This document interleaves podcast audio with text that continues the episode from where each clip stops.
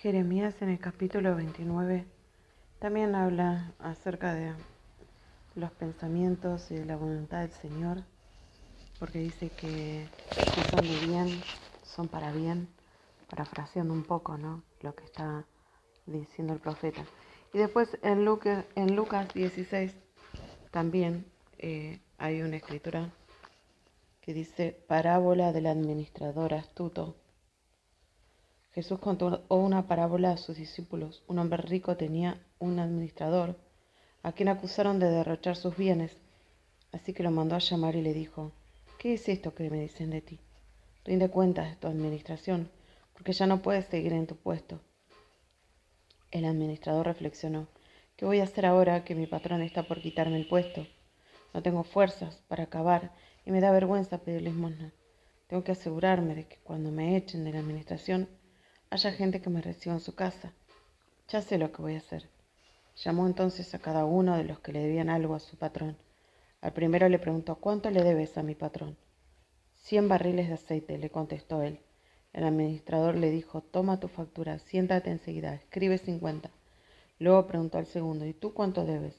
Cien bultos le de trigo, contestó. El administrador le dijo, toma tu factura escribe ochenta. Pues bien, el patrón elogió al administrador de riquezas mundanas por haber actuado con astucia. Es que los de este mundo, en su trato con los que son como ellos, son más astutos que los que han recibido la luz. Por eso les digo que se valgan de las riquezas mundanas para ganar amigos, a fin de que cuando éstas se acaben, haya quienes los reciban a ustedes en las viviendas eternas. El que es honrado en lo poco, también lo será en lo mucho. El que no es íntegro en lo poco, tampoco lo será en lo mucho. Por eso si ustedes no han sido honrados en el uso de las riquezas mundanas, ¿quién les confiará las verdaderas? Y si con lo ajeno no han sido honrados, ¿quién les dará a ustedes lo que les pertenece? Ningún sirviente puede servir a dos patrones. Menospreciará a uno y amará al otro. Querrá mucho a uno y despreciará al otro. Ustedes no pueden servir a la vez a Dios y a las riquezas. En el nombre de Jesucristo de Nazaret. Amén, amén y amén.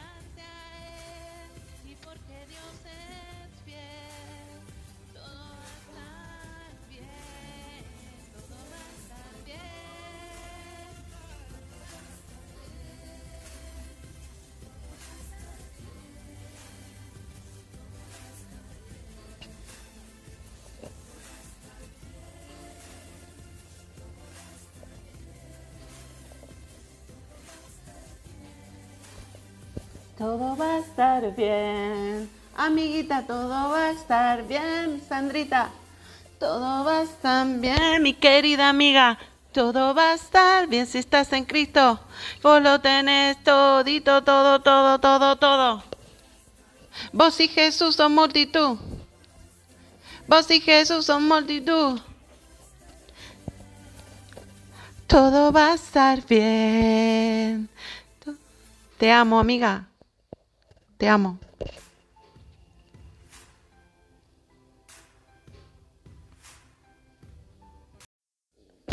Hola, buen día. Hoy el Señor quiso hablarme acerca de la amistad, acerca de cómo ser un buen amigo.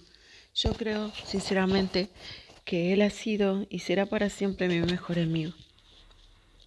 En Proverbios 17, 17, Lucas 10, del 25 al 37 y Juan 15, del 11 al 17. También habla un poquito en Romanos 16, 1 y 2, pero yo me quiero concentrar en Juan. Siempre digo, y cuando recomiendo o me preguntan qué, qué libro debería de empezar a leer cuando nunca leí la Biblia o cuando nunca supe mucho de Jesús, solamente lo que me enseñaron de chiquito. Bueno, Juan, Juan, el discípulo más chiquito, el que se apoyaba en los hombros de Jesús, y el que fue el último en escribir el Apocalipsis. Eh, cerró esta, este libro tan sagrado que son las, las Santas Escrituras, la Biblia. Y Juan, yo digo que todos los eh, apóstoles eh, lo veían a Jesús y escribieron sus propios testimonios desde el punto de vista o desde la experiencia de ellos, ¿no? Es imposible que uno se pueda desprender de el cristal con que se mira. Juan lo vio siempre desde el amor y por eso me gusta tanto. Te recomiendo que si no leíste nunca la Biblia o la leíste salteado, empieces por Juan. Jesús, la vid verdadera. Y te voy a leer, es en el capítulo 15. Yo soy la vid verdadera y mi Padre es el labrador. Toda rama que en mí no da fruto se corta, pero toda rama que da fruto la corta. Perdón, pero toda rama que en mí no da fruto se corta, y toda rama que da fruto la poda para que dé más fruto todavía. Ustedes ya están limpios por la palabra que les he comunicado. Permanezcas en mí y yo en ustedes. Así como ninguna rama puede dar fruto por sí misma, sino que tiene que permanecer en la vid, así tampoco ustedes pueden dar fruto si no permanecen en mí. Yo soy la vid, ustedes son las ramas. El que permanece en mí, como yo en él, dará mucho fruto. Separados de mí no pueden ustedes hacer nada. Y el que no permanece en mí es desechado y se seca, como las ramas que se recogen y se arrojan al fuego y se queman. Si permaneces en mí, te lo voy a parafrasear. Mis palabras permanecen en ti. Pedí lo que quieras, que se te va a conceder. Mi, Padre es glorificado cuando das mucho fruto y mostrás así que sos mi discípulo, dijo Jesús. Así como el Padre me amo, también yo te amo. Permanece en mi amor. Sé obediente a mi mandato. Permanece en mi amor si obedeces mi mandato. Permaneces en mi amor. Así como yo obedecí a mi Padre y permanezco en su amor. Te digo esto para que tengas alegría, para que seas feliz, para que te rías, para que sonrías. Así tu alegría será completa. Este es mi mandamiento. Ama como yo amé. Nadie tiene un amor más grande que dar la vida por sus amigos. Sos mi amiga, mi amigo, si haces lo que te mando. Ya no te llamo sierva, porque el siervo no está al tanto de lo que hace su amo. Te llamo amigo, amiga, para que todo lo que mi padre le oí decir, te lo he dicho. No me escogiste, yo te escogí. Te comisioné para que vayas y des buen fruto, un fruto que perdure. Así mi Padre dará todo lo que le pidas en mi nombre. Este es mi mandato. Que se amen los unos a los otros. En el nombre de Jesucristo. Amén, amén y amén.